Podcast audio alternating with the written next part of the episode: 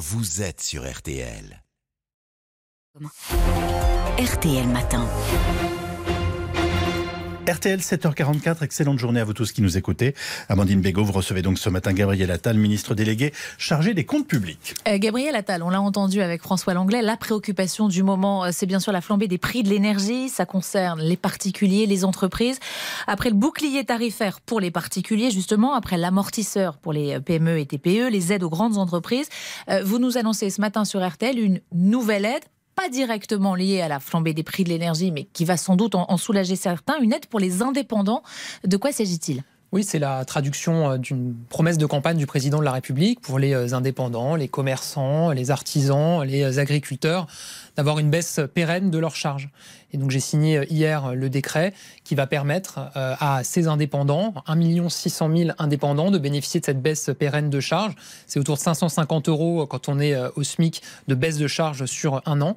Ça rentrera en vigueur pour les agriculteurs dès la fin de cette année et pour les autres indépendants au début de l'année 2023. On est très attaché à accompagner euh, nos indépendants. C'est ma collègue Olivia Grégoire qui est en mmh. charge de ce secteur. Et donc, c'est euh, un engagement évidemment très important pour. 550 euros, ça fait 45 euros par mois, ça va suffire bah, C'est un geste quand même. Mieux que rien, vous allez me dire Je ne dirais pas ça non plus, puisque c'est quand même un budget pour euh, les finances publiques. Ça, ça fait combien pour les finances publiques? ah, sur, une, sur, une, année, c'est plus de 500, 500 millions d'euros, pardon.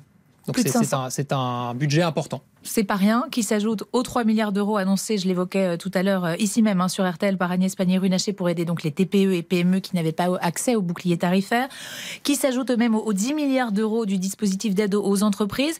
Euh, est-ce que vous diriez que ça y est, le, quoi qu'il en coûte est de retour? On a l'impression qu'il y a une aide annoncée par jour, une dépense par jour.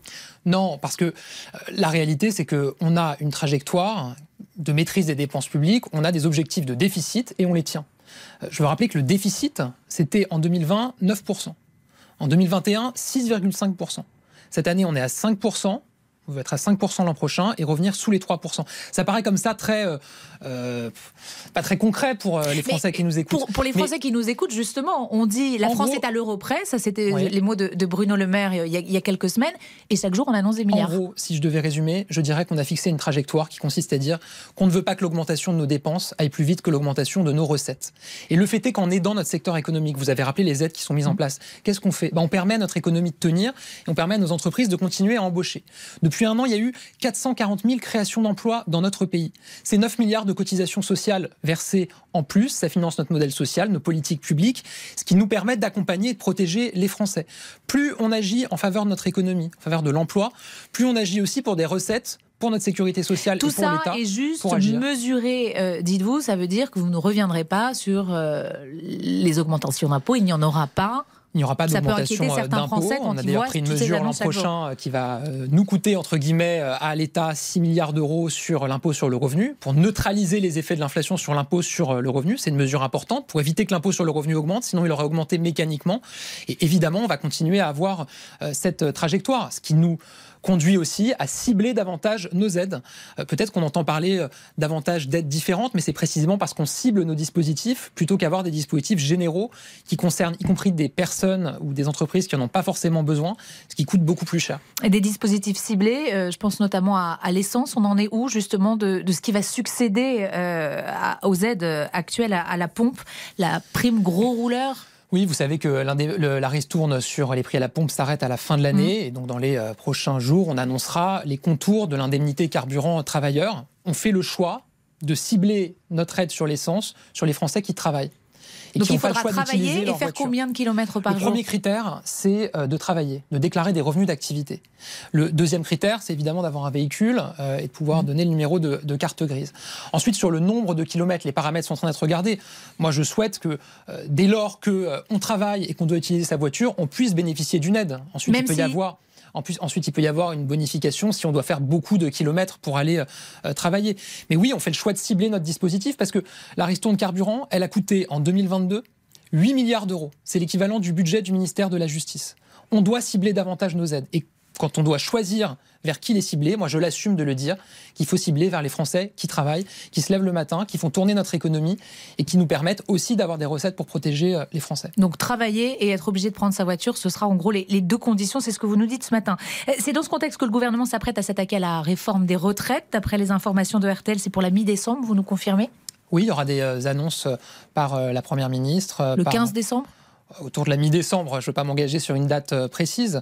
Il y a une concertation qui est en cours avec les partenaires mmh. euh, sociaux qui dure depuis plusieurs mois.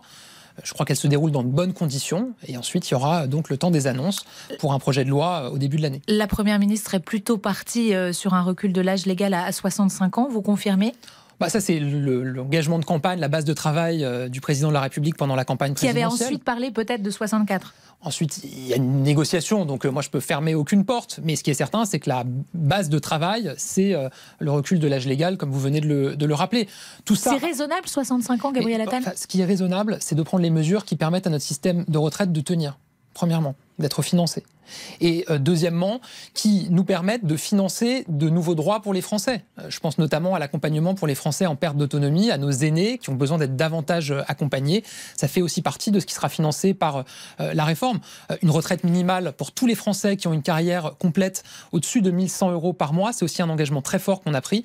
Ça se finance et ça se finance notamment en travaillant globalement tous un peu plus, même si on tiendra compte de la pénibilité. Laurent Berger, qui était assis à votre place lundi matin, disait faire cette réforme c'est mettre le feu au pays. Euh, vous lui répondez quoi ce matin? Bah, Je crois que précisément en ayant fait le choix de la concertation, euh, on fait tout pour que cette réforme puisse être concertée. Mais quand vous voyez cette grève à la SNCF qui a été décrétée hier, pardon, pour euh, en, vue des négociations salariales et ces syndicats qui à la SNCF menacent de faire grève pendant les fêtes, s'il le faut, est-ce que c'est pas rajouter encore voilà, on est sur un autre sujet, parce que je ne crois pas que cette grève euh, parle de, la question des retraites. Elle parle de, des augmentations de salaire. Ce que je disais, c'est en vue des négociations salariales. Mais est-ce que ça risque pas de rajouter encore un peu plus à la colère dans ce contexte-là qui est déjà explosif? Moi, je pense que ce qui pourrait rajouter euh, à la colère dans notre pays, c'est si on n'était pas capable de tenir les engagements qu'on a pris, encore une fois, pour améliorer la retraite des Français qui ont travaillé, pour améliorer la prise en charge de nos aînés en perte d'autonomie. Et ça, ça se finance. Et annoncer la retraite juste avant Noël, c'est pas du compliqué. Budget, je dois dire la vérité. Et la vérité, c'est que nos finances publiques ne peuvent pas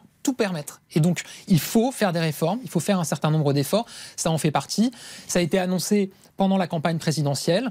J'avais entendu des syndicats dire que si on passait entre guillemets en force il y a quelques mois, mmh. comme la question s'est posée dans le projet de loi de financement de la sécurité sociale, euh, ça mettrait le feu. On a fait le choix, au contraire, euh, de faire de la concertation pendant plusieurs mois avec les syndicats.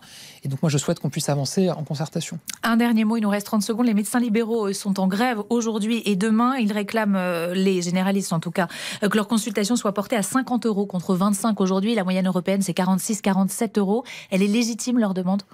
Il y a une négociation, je ne veux pas la préempter.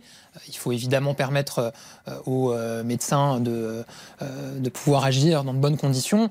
Je me méfie toujours des comparaisons européennes. Oui, parce que les systèmes ne sont pas les mêmes. Bah, les systèmes ne sont pas les mêmes. En Allemagne, vous avez une consultation qui est plus chère, mais les médecins ont beaucoup plus d'obligations en matière de garde et en matière de permanence des mhm. soins. Donc il y a une meilleure consultation en termes financiers, mais il y a plus d'obligations en face. Faut faire attention aux comparaisons. 25 euros, c'est trop peu Enfin, il y a une négociation qui s'ouvre. Euh, il peut y avoir une prise en compte, notamment de l'impact de l'inflation sur les cabinets médicaux. Maintenant, je pense qu'il faut que la négociation se fasse sur des bases sérieuses. Et je pense que le doublement de la consultation, encore une fois, dans le contexte financier qu'on connaît, me paraît quand même euh, compliqué. Merci beaucoup, Gabriel Attal. Merci. On ne veut pas que l'augmentation de nos dépenses aille plus vite que l'augmentation de nos recettes, vient de nous dire le ministre euh, du Budget. Vous restez avec nous, Gabriel